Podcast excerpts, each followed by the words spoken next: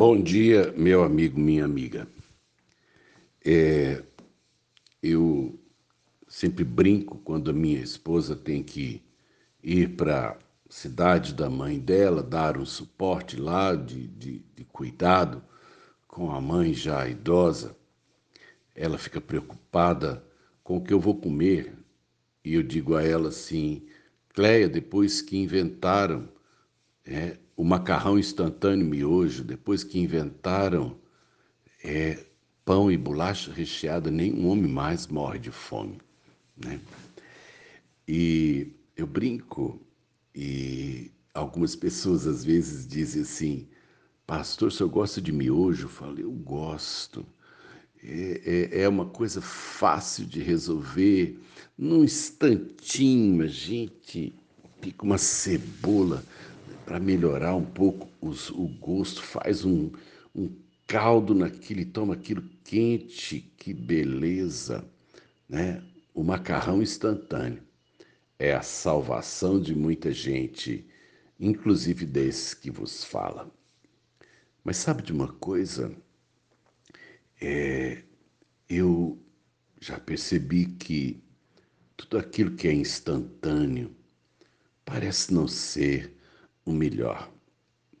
Eu tenho que reconhecer que o macarrão instantâneo, ele resolve um problema na minha vida momentaneamente, mas ele é diferente daquele que foi feito por etapas com propósitos.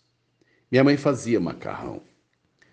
É, durante muitos anos na minha casa, o macarrão que nós consumíamos era feito aqui, né? Meu pai fez um cilindro e minha mãe fazia massa, nós participávamos disso, eu rodava o cilindro, ajudava a pegar a massa, me lembro das massas secando sobre a mesa, minha mãe depois enrolando elas para fazer os cortes. E depois do macarrão pronto e seco, vinha o molho. O molho não era instantâneo também. O tomate era fervido, as coisas eram construídas. E no final, quando tudo estava junto, era muito bom. E ainda é. Sinto às vezes falta de comer o macarrão que começava primeiro numa grande ideia. Mas a gente vai tocando a vida com os instantâneos. É Deus, que tem poder para fazer tudo instantaneamente. Deus é aquele que gasta tempo nas coisas. Deus é quando quis uh, falar com Elias no meio da sua crise. Elias é um profeta precioso e que atravessava num determinado momento um desejo de morte. Ele quis morrer. É um desejo perfeitamente natural em quem está vivo. A gente tem maus momentos na vida. Elias enfrentou vários deles e venceu, mas teve um dia que ele disse: eu não sou melhor do que meus pais. Deus, eu estou cansado, eu quero morrer. E nesse dia em que Elias pediu para morrer, Deus manda um anjo e fala para ele assim: caminha, Elias, caminha. É, e ele dá o pão, dá a água e manda Elias andar. E diz que Elias andou 40 dias e 40 noites, até ele conseguir ouvir a voz de Deus.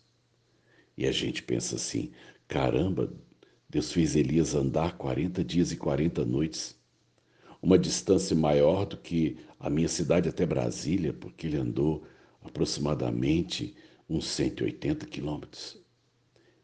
Por que, que Deus gasta tempo com a gente antes de dizer as coisas? Porque o tempo é importante. Porque no tempo e na obediência é que Deus constrói a sua vontade. Eu não acredito em nada instantâneo. Eu não acredito em relacionamento instantâneo, eu não acredito, sabe, em transformações instantâneas. Ninguém é diplomado da noite para o dia. Ninguém se torna médico em seis meses, em uma semana. A gente precisa do tempo. E às vezes a gente tem pressa, mas Deus não. Deus só dá o próximo passo depois que o anterior está bem sedimentado e bem definido. Gaste, gaste seu tempo para andar. Deus tem as transformações certas para os momentos certos. A nossa pressa gera uma coisa chamada precipitação. E na precipitação a gente pode estar jogando fora uma grande oportunidade. Preste atenção e obedeça o que Deus está querendo de você num dia como esse. Ele vai gastar tempo com você. Então, ande. Sérgio Oliveira Campos, pastor da Igreja Metodista Goiânia Leste, Graça e Paz.